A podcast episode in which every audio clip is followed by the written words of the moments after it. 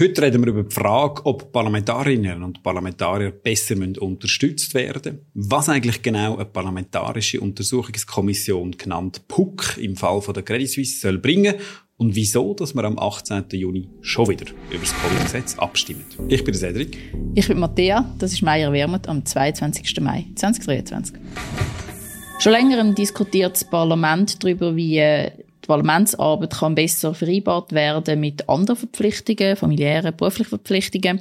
Und da sind mehrere Vorschläge auch immer wieder diskutiert worden, unter anderem eine parlamentsinterne Kita, aber eben auch, und das sind quasi die Vorschläge, die jetzt noch auf dem Tisch liegen, äh, bessere Entschädigung für persönliche Mitarbeiterinnen und Mitarbeiter von, von Parlamentsmitgliedern, sei das, dass der Parlamentsdienst, also der Bund quasi die Leute anstellt, oder ob die Entschädigung, die wir für so persönliche Assistenz bekommen, das ist aktuell rund 33.000 Franken, ob die soll erhöht werden, damit unter anderem wir unsere Arbeit besser leisten können. Findest du das nötig?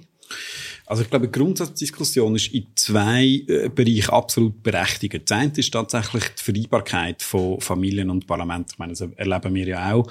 Das hat nicht äh, per se mit der Entschädigung oder so zu tun, meines Erachtens. Das ist für viele schon in dem Sessionssystem, also dass wir viermal im Jahr, drei Wochen am Stück in Bern sind, natürlich extrem schwierig. Ja, merken wir, glaube ich, aus. Das heißt, zum Familienarbeit anständig können aufteilen in der Partnerschaft in drei Wochen extrem schwierig. Ähm, es hat mit, mit dem Charakter zu tun, dass wir eigentlich die einzigen Profis in Anwüchs- und Schlusszeichen sind im System. Das heißt, viele Veranstaltungen sind am Abend und am Wochenende, die da Freiwillige mitmachen. Also das, glaube ich, ist, ist ein reales Problem wo andere Länder ähm, bei Nachteilen dieses System auch haben, mit der Professionalisierung vom Parlament tatsächlich besser äh, unter einen Hut bringen. Und das andere ist ähm, die, Schwächung vom, die Schwäche vom Parlament auf Bundesebene und das finde ich ist wirklich ein Problem. Wir haben absurderweise die direkt gewählte Volksvertretung unter dem Bundeshauskuppel ist eigentlich institutionell die schwächste. Also der Parlament, mhm. der Bundesrat ist viel stärker, die Verwaltung dominiert. Ich merke das in der Wirtschaftskommission. Wenn wir Steuervorlagen haben unter dem Uli Maurer, er hat sich einfach jahrelang geweigert, Zahlen zu liefern zu den Steuervorlagen. Dann bist du aufgeschmissen. Den musst du selber machen. Den musst du ja. selber rechnen. Und, und das kann ja nicht sein. Und von dort her, ja, finde ich, ist die Diskussion berechtigt. Man muss ein bisschen schauen, nicht alle Vorschläge und alle Anliegen, die jetzt auch letzte Woche äh, genannt worden sind, finde ich dann wirklich nachvollziehbar. Wenn wir die Diskussion ein bisschen trennen, weil ich finde, ja. es ist etwas anderes, die Frage, wie kannst du eine bessere Vereinbarkeit einbekommen und die Frage von, wie können wir ähm, quasi Schritt halten mit der Professionalisierung in der Verwaltung, genau. aber auch mit der Übermacht von Verbänden, die eben die Professionali Professionalisierung haben und wir dann quasi auf die Arbeit zurückgreifen müssen, mhm. wie wir sie selber nicht machen können. Bei der Vereinbarkeit, ich finde die, die Kita-Idee schon immer wieder umgegeistert, halt wirklich wenig davon.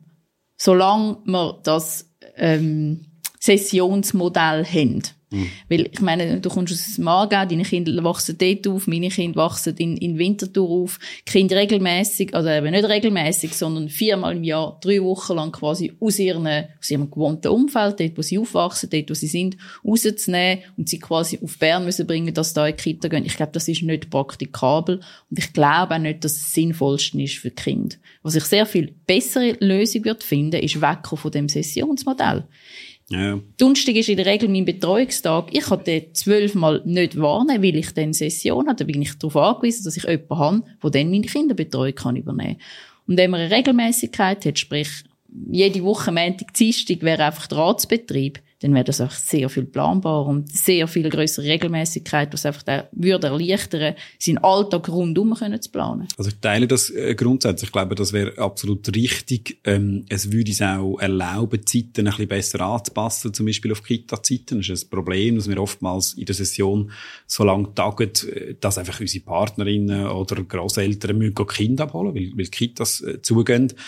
Und auch, ehrlicherweise, ist das System mit diesen Sessionen ja aus einer Zeit, wo Gesellschaft und Politik auch viel langsamer funktioniert hat. Und heute ist es einfach oftmals, siehe Credit Suisse, relativ absurd, wenn das Parlament erst ja. Wochen später drei Monate ja, dann. sich, sich trifft und dann kann reagieren. Die Covid-Krise per Zufall relativ ähnlich gewesen, ein paar Mal, äh, wo es wieder, wo es wieder losgegangen sind Das entspricht einfach nicht mehr der gesellschaftlichen ja. Realität. Es gibt ein Gegeneinwand, wo mir mal eine Genossin erklärt hat, und da, da müssen wir damit können umgehen, das ist berechtigt. Das ist ein ehemaliger Parlamentarier aus einem Bündner Tal, wo zum Anreisen mehrere Stunden braucht auf Bern. Und dann tatsächlich, um das quasi einisch in der Woche für einen Tag machen, das wäre ein bisschen heikel. Darum finde ich so ein, ein Modell sagen, okay, warum nicht eine Woche pro Monat zum Beispiel oder alle zwei Wochen drei Tage, das wäre ja auch eine Option. Aber sicher die zusammen, äh, das Zusammendrücken in, in drei Wochen, viermal im Jahr, das ist, glaube ich, auf, auf allen Ebenen äh, nicht mehr. Ja, weil faktisch gesehen sind wir in dieser Zeit vom Montagmorgen bis am Donnerstagabend abwesend. Physisch ja. abwesend, emotional vielleicht auch ein bisschen abwesend äh, die Heime, weil wir wirklich den Kopf voll haben mit dem Parlament. Aber das heisst, es braucht dann jemanden, der das alles 24 Stunden lang kann abdecken kann. Also, also in wäre das bei uns undenkbar. Bei uns auch. Ja. Und ich kann mich erinnern, das habe ich so krass gefunden, wir haben einmal im Parlament darüber diskutiert, ob wir den Sitzungsbeginn vom Nationalrat nicht erst am 8. kann machen sondern schon am Viertel ab 8. Meine Idee Danke, Cedric. Bist aber nicht durchgekommen. Nein. Mit der Überlegung, dass all die, die von ein weiter herreisen, können den Zug nehmen, der um 8 Jahre kommt, damit sie pünktlich anwesend sind. Auch mit der Überlegung, dass vielleicht am Abend vorher heim können, weil sie Betreuungsverpflichtungen haben oder Kinder sehen ist abgelehnt worden von der bürgerlichen Mehrheit in dem Rat. ja, weil ich meine, ganz viele, gerade ähm, ältere Männer schlichtweg die Überlegung gar nicht haben müssen machen, weil sie immer jemanden die hatten, wo ihren Kindern schauen. Dass es andere Lebensrealitäten gibt, andere Verpflichtungen gibt, ist ihnen offenbar nicht in den Sinn gekommen. Tagen jetzt also weiterhin am 8 Uhr am Morgen ganz pünktlich, wobei wir sind nicht immer allzu pünktlich dort. Nee, aber ich ehrlich gesagt halt häufig dann einfach den Zug nehmen, dass ja. ich erst am 8 Uhr da bin. Gar nicht anders. Das ist ganz witzig. Wir haben ja das in der Revision vom Parlamentsgesetz im Detail angeschaut. Das war in der Kommission schon Stundendebatte gewesen. Absurd. Es ist ja so, dass der, so, ohne Witz, Kommissionssitzungen, für die, die das nicht wissen, die fangen tatsächlich am Viertel ab mhm. acht an. Und warum? Die hat man bei der Umstellung, ich glaube, vor 20 Jahren vom SBB-Fahrplan, wo neue Züge in Bern am Halbi und Nunnel sind, hat man logischerweise Kommissionssitzungen angepasst. Die Ratssitzungen vom Nationalrat haben wir nicht angepasst. Der Ständerat hat es auch. Das ist ein riesen... Doch, der Ständerat, der hat von der ersten Viertel ab Der hat es angepasst, ja, genau, ja. sorry, äh, unpräzise. Und das war eine riesige Diskussion gewesen. Und ich mache das wie du. Also mir, ich es gar nicht anders. Ich habe eine Partnerin, die selber Lehrerin ist, die hat manchmal Frühstunde. Ich komme in der Session halt einfach regelmäßig zu spät in den Rat, weil irgendjemand die Kinder muss betreuen bis sie aus dem Haus müssen. Und das ist eigentlich schon relativ absurd, dass man nicht mal den Schritt geschafft also, hat. Ich meine, ich mich nicht beklagen. Ich finde, es ist nach wie vor ein großes Privileg, das Amt können auszuführen, aber es wäre wirklich besser, wenn man auch da könnte die Vereinbarkeit genau. besser leben und es doch ein bisschen ähm, breiter wieder ermöglichen. Der andere Strang, finde ich, ist wirklich die Frage, braucht äh, eine höhere Entschädigung, gerade auch für, für eine persönliche Mitarbeit. Ich werde regelmäßig von der Schulklasse immer gefragt, Darf ich Ihnen die Frage stellen, ja. wie viel verdienen Sie eigentlich? Was antwortest du denn an? Ja, ähm, zwei Sachen. Also erstens habe ich auf meiner Webseite äh, ich die Parlamentsentschädigungen publizieren. Ähm, was wir kommen ja jedes Jahr so eine vollständige Abrechnung dazu über. Was ich nicht mache, ist Steuererklärung, seit ich verheiratet, verheiratet bin. Da jetzt Einkommen drin, wo mich nicht angeht und die Öffentlichkeit nicht. Aber ich sage so, ja, im Vergleich würde ich sagen, Primarlehrerin, Primarlehrer, so zwischen 70, 80.000 Franken steuerbar, äh, bleibt ungefähr übrig. Ähm, wenn man es rechnet, wir zahlen je nachdem unterschiedlich äh, etwas an Partei und vieles davon sind sogenannte sachbezogene Entschädigungen, also wo gar nicht mhm. äh, Lohn sind. Etwa die Grössenordnung gebe ich sagen. Ja, ich sage meistens, man bekommt quasi mal 120.000 ja. Franken über, aber man muss davon abziehen, die Altersvorsorge, die man selber muss organisieren. Ich brauche da eine Übernachtungsentschädigung in Bern. Man muss der Partei etwas abgeben. Das sind mehrere tausend Franken mhm. im Jahr. Und drin enthalten ist auch ein Beitrag, den ich oder wir könnten aufwenden für jemanden, der uns hilft bei unserer täglichen Arbeit. Sei es Bürgerinnen und Bürgermails beantworten, sei es Post machen, sei es Recherchen auf inhaltlicher Ebene. Und da, dann unter dem Strich ist es, ja, ich würde auch sagen, um die 70.000 Franken schon nicht für ein 100% Amt. Wenn man jetzt aus, aber mit allem drum und da, Sitzungen, Kommissionsarbeit, würde ich sagen, kommt man locker auf 70, 80 Prozent. Und dann ja. finde ich, ist es ein anständigen Lohn, ein Lohn, der einem nicht zwingt, noch gut zahlte Nebenmandate anzunehmen, wie ein Verwaltungsrat in einer Krankenkasse, Aber es ist jetzt auch nicht überrissen, wie das vielleicht in anderen Ländern der Fall ist, wo man noch einen persönlichen Chauffeur hat oder so. Das finde ich auch gar nicht unbedingt der, der Punkt, oder wir jetzt auch diskutiert. Letzte Woche ist die Diskussion öffentlich, öffentlich losgegangen um die Frage von der persönlichen Mitarbeiterinnen und Mitarbeiter. Und der finde ich trifft schon einen Wunderpunkt. Das ist das, was wir ganz am Anfang angesprochen haben. Also einfach die Feststellung, dass wir als, als Parlament relativ schlecht ausgestattet sind, wenn es darum geht, eigene Recherchen zu machen, selber Zahlen zu rechnen, dass man abhängig ist davon, wir haben jetzt am 18. Juni eine Abstimmung, äh, OECD, Steuerreform, wo sich einfach das Finanzdepartement seit Jahren weigert, Zahlen vorzulegen. Und das muss man dann einfach so akzeptieren. Das geht eigentlich nicht. Und das wäre für, ist für mich wirklich die ideale Debatte. Ich finde, das Parlament als Institution muss besser ausgestattet werden. Und ich hätte kein Problem, auf die 33.000 Franken zu verzichten, wenn der Bund dafür quasi für die Fraktionen oder direkt Leute anstellen, wo wir dann könnten mit Rechercheaufträgen beauftragen. Das ist wichtig, das Parlament als Volksvertretung zu stärken, nicht unser persönliches Wohlbefinden. Ich glaube, das ist nicht das Hauptproblem in dem ja, System. weil es wie die Macht verschiebt, genau. die Informationsmacht hin zu der Verwaltung, ja. wo sehr professionell ist, sehr viele Mitarbeiter hat, zu Recht übrigens auch, aber die haben eine grosse Macht und vor allem auch die Macht verschiebt zu Interessensverbänden. Lobbys, Lobbyverbände, wie zum Beispiel Economy Suisse, wenn jetzt du die OECD-Reform ähm, ansprichst, wo eine enorme Macht haben, wo es so weit geht, dass die quasi dann die Anträge vorschreiben, wo mhm. du dann im Parlament oder in der Kommission also einreichen kannst. Jetzt nicht von, von Economy Suisse im Jahr nicht, nein. Aber vielleicht auch von einem anderen Verband ja. mal, oder?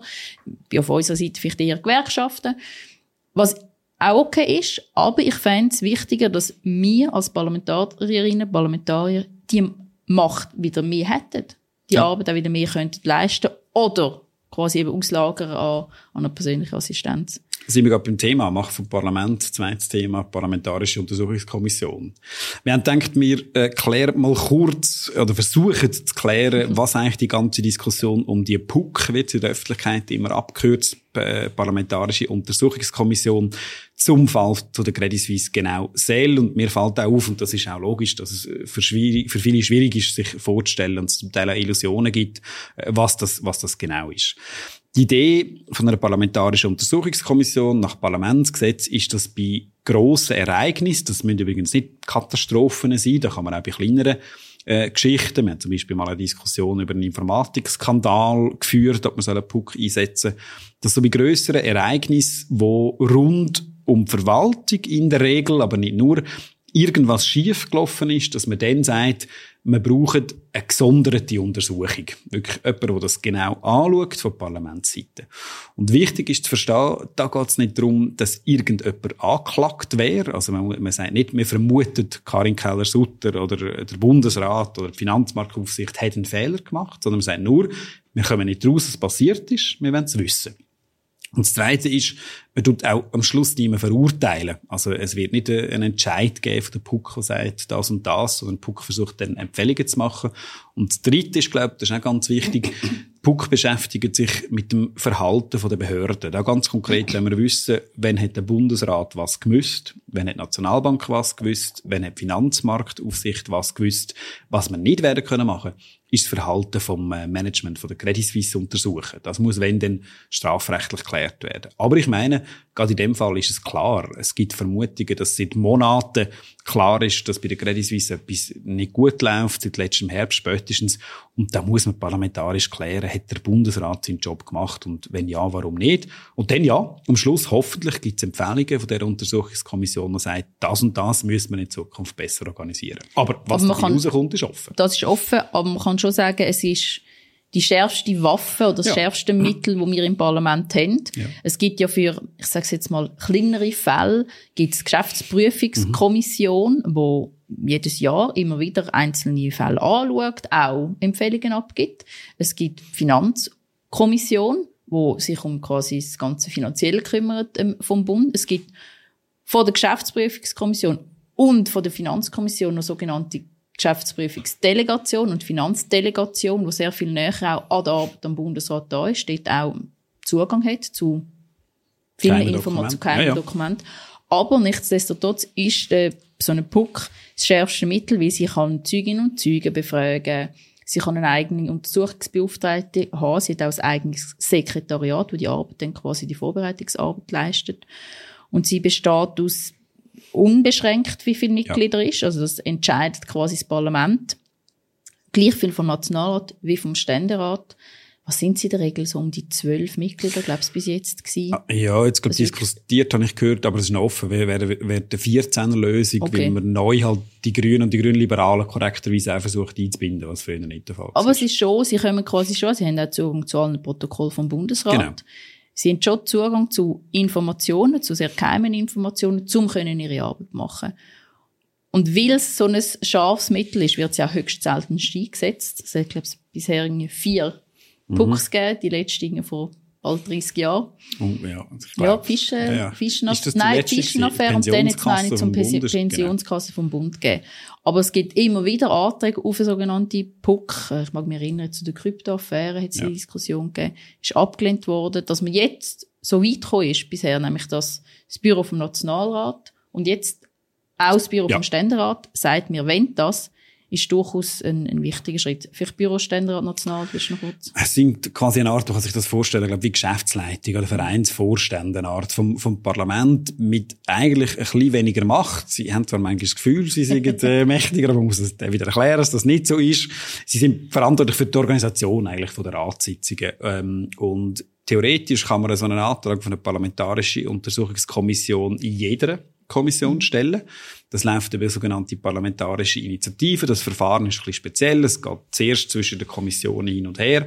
Und die müssen sich dann auf sogenanntes Mandat einigen. Und das äh, ist jetzt, wird in den nächsten Wochen passieren. Die Hoffnung ist, da sind wir eigentlich sich alle einig, dass in der Sommersession äh, die PUC bereits würde beschliessen. Auch beschliessen, wer dort drinnen ist. Das wird dann eine grosse Diskussion geben, in allen Fraktionen, wer darf, wer will. Wer bekommt das Präsidium? Der Ständerat hat schon mitteilt, dass er selbstverständlich davon ausgeht, dass der Ständerat das Präsidium hat. Das ist noch, noch alles offen. Und dann wird man das, äh, wird man das entsprechend äh, beschließen. Was man auch muss sagen, ehrlicherweise, die Vorstellung, und darum wehre ich mich auch gegen alle, die sagen, ähm, man muss jetzt die PUC abwarten, bevor man irgendetwas reguliert. Die Vorstellung, die PUC würde innerhalb von Wochen Resultate liefern, ist natürlich falsch. Oder die mit unter Umständen wirklich Jahre zurück schauen, was ist bei welchem Credit Suisse Skandal passiert, stimmen die Vorwürfe, was öffentlich gibt, der Bundesrat habe mal Sondersitzungen angesagt, dann wieder abgesagt, der Uli Moore habe nicht reagiert, ich weiß es wirklich nicht. Und das wird, das wird Monate dauern, bis die Puck, und das ist auch richtig, wir müssen, das Hauptziel dieser Puck ist die dritte Finanzkrise innerhalb von vielleicht 20 Jahren zu verhindern. Das muss Ziel sein. Und, und da wird es äh, da wird's relativ viel Aufwand entsprechend brauchen. Was man vielleicht noch sagen kann, warum das, das so selten ist, die Parlamentarische Untersuchungskommission ist, wie man irgendeine die sogenannte Geschäftsprüfungskommission, du hast gesagt, eingeführt hat, damit man nicht jedes Mal muss eine neue äh, eine neue PUC aufbauen. Das heißt, PUC ist wirklich reduziert auf, auf sehr wichtige Ereignisse. Aber für mich ist klar, also wenn man jetzt das mal kein PUC eingesetzt hätte, dann, dann hätte das Instrument ja, gerade weglassen, weil Absolut. wenn wenn nicht jetzt. Genau, ja. das ist so. Apropos, wenn, wenn nicht jetzt. Genau, zum dritten Mal über das Covid-Gesetz ja, genau. abstimmen, passt aktuell äh, top in, in die Gemütslage mhm. der Menschen. Nein, Covid ja. ist schon gefühlt eine Ewigkeit her. Das ist krass. Für viele Leute. Wobei ist immer noch sehr präsent. Ja, ich habe erst gerade wieder eine mhm. Bekannte gehabt, die Covid mhm. hatte. Zum Glück ähm, sehr milder Verlauf. Nichtsdestotrotz, es gibt Covid noch. Mhm. Aber wir stimmen jetzt zum dritten Mal über eine Covid-Gesetzesänderung ab wo nötig wird, die Gesetzesänderung, weil nämlich ganz viel abgelaufen sind oder ablaufen. Ganz viele Bereiche von dem Covid-Gesetz. Das ist ja richtig so. Es braucht es nicht mit dieser Tragweite. Aber es gibt einzelne Elemente, wo es wichtig wäre, dass man sie bis Mitte 2024 kann, kann weiterziehen. Und über das stimmen wir jetzt ab. Wir stimmen übrigens über ab, weil die Covid äh, Kritikerinnen und Kritiker ähm, erneut das Referendum ergriffen haben, erfolgreich. Aber was ist der Bestandteil von dem Gesetz? Im Wesentlichen geht es darum, dass im Fall der Fälle sollte wieder die Anzahl zunehmen, sollte es wieder schlimmer werden, besonders, besonders vulnerable Menschen können wieder besser geschützt werden. Dass zum Beispiel ihre Arbeitgeber in die Pflicht genommen werden, sie besser zu schützen. Das ist ein Element. Das zweite Element ist, dass weiterhin soll möglich sein, dass die Schweiz kann Medikamente importieren die noch nicht zugelassen sind. Mhm. Das ist insbesondere für Leute mit Long-Covid oder eben mit schweren Erkrankungen oder einem höheren Risiko relevant, dass sie Zugriff haben auf die Medikamente. Und der dritte Teil ist, ja, es kann sein, dass es in Zukunft wieder mehr Länder wird geben, die ein sogenanntes Covid-Zertifikat ja. verlangen. Und dann geht es ausschließlich darum, ob man, wenn man auf Geschäftsreise geht oder auch private Reise macht und es in dem Land ein Covid-Zertifikat nötig ist, dass die Schweiz auch weiterhin so ein Covid-Zertifikat ausstellt. Was der Alain Berset relativ klar gesagt hat, auch im letzten, ähm, vorletzten Samstag in der Samstagsrundschau, es ist für ihn völlig klar, dass das Covid-Zertifikat in der Schweiz nicht mehr soll angewendet werden Was mir nicht ganz klar ist, also einerseits hat die, die haben die Covid-Gesetze Vorgeschichte, das sehe ich schon. Aber was mir nicht klar ist, warum das jetzt die Abstimmung wieder so emotional aufgeladen ist, da ist ja wirklich ja, du hast gesagt, relativ wenig drin. Nichtsdestotrotz, es wäre schlicht und ergreifend dumm, jetzt die Möglichkeit nicht aufrechterhalten ja. bis im, bis im 24. Die eine These wäre, okay, das ist reiner Wahlkampf. Der eine von diesen Covid-Kritikern treten an für den Nationalrat. Das, ja, eben, das ist vermutlich die äh, wichtigste Impuls, These. genau. Und das andere, was ich nicht verstehe, ist, warum sie jetzt wieder versuchen, aus dem so eine Fundamentaldebatte zu machen, als ging es jetzt da um die verfassungsmäßigen Grundrechte. Ich meine, in der Covid-Krise hat es Fehler gegeben, das ist völlig klar. Die sind ja zum gerichtlich jetzt zum Teil auch korrigiert worden, Demonstrationsteilnahme etc. muss man daraus lernen.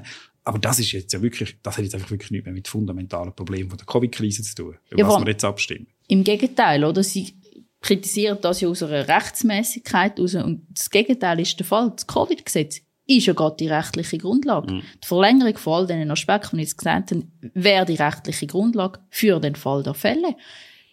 Sollte nächsten Herbst wieder die Fallzahl explodieren und man vulnerable Menschen müsste, müsste besser schützen oder sollte man dann wieder müssen ein Covid-Zertifikat einführen, dann würde das der Bundesrat vielleicht einfach wieder versuchen, über Notrecht müssen zu machen, weil es eine Grundlage mhm. braucht. Und das ist dann sehr viel rechtsmäßig, frag rechtmäßig fraglicher, als zu sagen, wir führen das Gesetz oder gewisse Elemente von dem Gesetz ja weiter, wo schon zweimal das Volk sagt, wir wollen das Gesetz. Ja, also ehrlicherweise muss man sich dann auch überlegen, also das wird ja auch passieren, es gibt parallel dazu, ich glaube, das ist schon angelaufen, korrigieren mit der Revision vom Epidemiegesetz, wo eigentlich ja. so die allgemeine Grundlage bilden Ich nehme an, ein Teil von diesen Massnahmen, von diesen Erkenntnissen wird irgendein ins reguläre Gesetz überführt. so, das dauert dann, einfach. Eben genau, dass man das Gesetz dann hoffentlich tatsächlich irgendwann nicht mehr braucht. Das ist ja nicht der Punkt. Wir wollen dann nicht ein Sondergesetz zu Covid aufrechterhalten. Nein, absolut so nicht. So wie möglich. Aber ich glaube, das, was jetzt die letzten drei Jahre gilt hat, nämlich, dass man sinnvolle Massnahmen weiterzieht, insbesondere auch Massnahmen für Menschen, die schwer krank sind oder aber eben besonders gefährdet sind, das macht absolut Sinn. Kommen zu der Frage. Definitiv. Wie umgehen mit der rechten Hetze? Das ist sowohl eine einfache wie auch eine schwierige Frage. Die einfache Antwort ist Widerstand leisten auf allen Ebenen. Es hat in einer Demokratie so nichts zu suchen.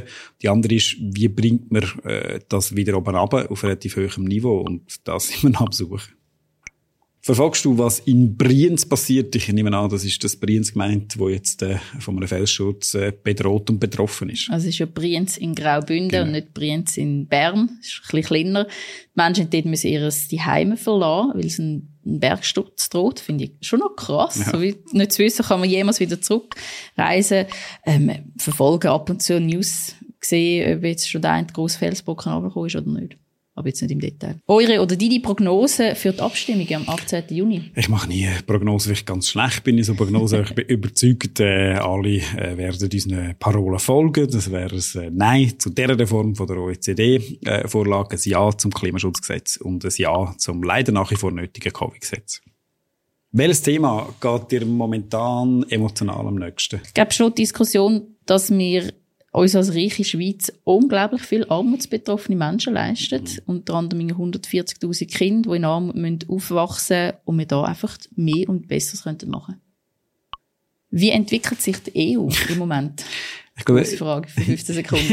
ich glaube, es ist wie, wie jedes ähm, Konstrukt halt widersprüchlich. Äh, es gibt positive Elemente, was zum Beispiel Mindestlöhne angeht. Es gibt weniger positive Elemente, was ihre Außenpolitik angeht. Es gibt nicht eine einzige Entwicklung. Das ist immer eine falsche Annahme, glaube ich.